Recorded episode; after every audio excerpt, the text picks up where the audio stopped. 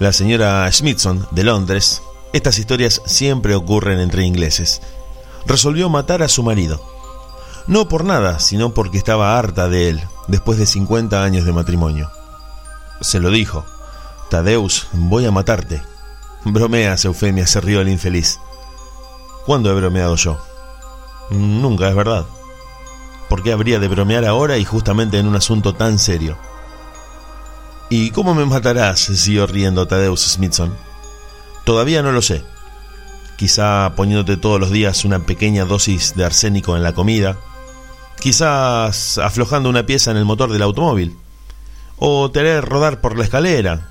Aprovecharé cuando estés dormido para aplastarte el cráneo con un candelabro de plata.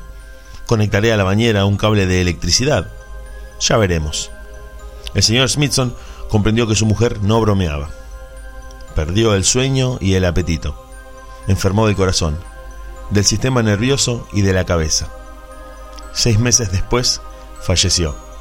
Eufemia Smithson, que era una mujer piadosa, le agradeció a Dios haberla librado de ser una asesina. Marco de Nedi. Cuento de horror.